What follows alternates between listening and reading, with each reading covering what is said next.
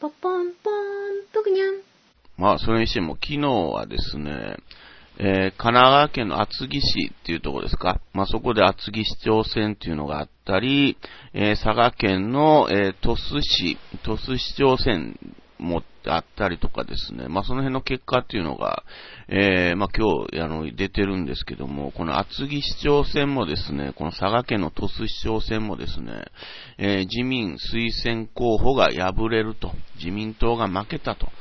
いうのがですね、まあ、ちょっと興味深いなっていうのは思ったと。このまずね、厚木市っていうのはね、この米軍基地があるとこですかね。えー、ここなんですけども、まあ、これ3人候補が出てですね、え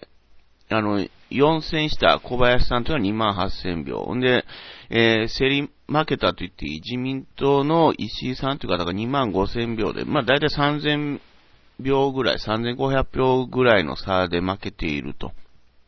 まあ、いうことでね、まあ、こう、三原淳子さんとかが、えー、応援に来たりね、あと、ヤンキー先生の、えー、吉家さんでしたっけ？が応援に来たりしてたんですけども、それでも、えー、勝てなかったっていうとこがですね、やっぱ興味深いなと。で、佐賀県の鳥栖市、鳥栖市長選ではですね、これ10票差で、えー、現職市長の橋本さんという方が勝ったと。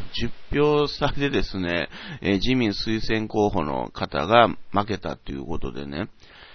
まあ、これも何があったんかなと。で、これあの、佐賀新聞に書いてあるんですけども、自民、自民佐賀県連がですね、4連敗に落胆と。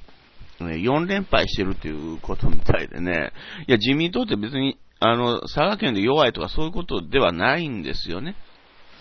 まあ、オスプレイのね、あの、受け入れ問題で、えー、佐賀県知事に、あの、無理やり飲ませたっていうのもね、なんかありましたけども、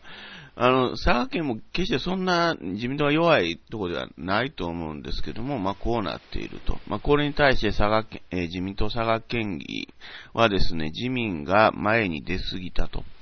えー、敗戦の印象は県議選で何の得にもならないというふうに、こう、佐賀新聞の、えー、まあ、あの、インタビューみたいなのを答えてるんですけども、いや、自民党はね、今その支持率が圧倒的なんですよね。政党支持率でも他のね、立憲民主党と比べてもですね、何倍もあると。もう、30何パーセントとか常にあってね、いや自民党が前に出過ぎた方がいいんちゃうかなと思うんですけども、そうじゃないと。えー、やっぱこの影響がですね、やっぱり、この厚木市長選もそうですけども、まあ自民党が、これ、手抜いてやってるわけじゃなくて、ね、必死に頑張って落としてるっていうとこが、やっぱ興味深いなと。えー、そうなるとやっぱ地方選でもですね、取りこぼすとこが、統一地方選ね、4月ありますけども、えー、ポロポロ出てくるんじゃないのかなということも想定されるかなという意味においてね、で、その統一地方選の結果っていうのが参院選にもつながるわけですからね、そうなると参院選どうなるのかなと。で、まあ今年はイドシ選挙ですか？イノシシ年っていうことで、えー、懸念されてるのがですね、まあ地方選で、えー、選挙疲れが出てですね、で、それが参院選にも影響するということで自民党が、えー、そんな勝てないんじゃないのかなと、3分の2割れっていうのが懸念されているっていうか、もうそういう予想っていうのがね、もう自民党側の選挙プランナーの人もそういう3分の2割れと、えー、改憲勢力3分の2割れみたいな予想されてるんですけども、やっぱそういうことがあの、起きる可能性がこの市長選を見ててもですね、なんかあり得るのかなと。もう市長選で負けてるわけですかね、自民党がね。うん、まあ、それによってその統一地方選でも、えー、負けて疲れて、えー、やっぱ参院選ではもうボロボロな状態で、えー、望むかもしれないな、みたいなね。やっぱその支持者というかね、えー、頑張って応援してくれる人があってのこう選挙ですから、それがね、本当にどこまでうまく機能するのかなっていうのが、ちょっと気になりましたね。だからまあ決して、えー、自民党がね、政党支持率世論調査が高いと言ってもですね、えー、市長選で落とすっていうところが目立っていると。えー、いうことでね、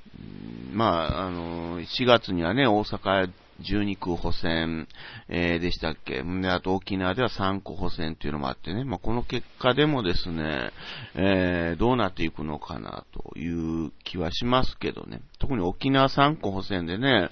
えー、自民党に勝てる要素があるのかなと思ったりもすると。えー、いうことを考えてもですね、やっぱり今年の、えー、選挙っていうのはなかなか面白いんじゃないのかなというふうに、えー、思いましたね。チャンネル登録よろしくね。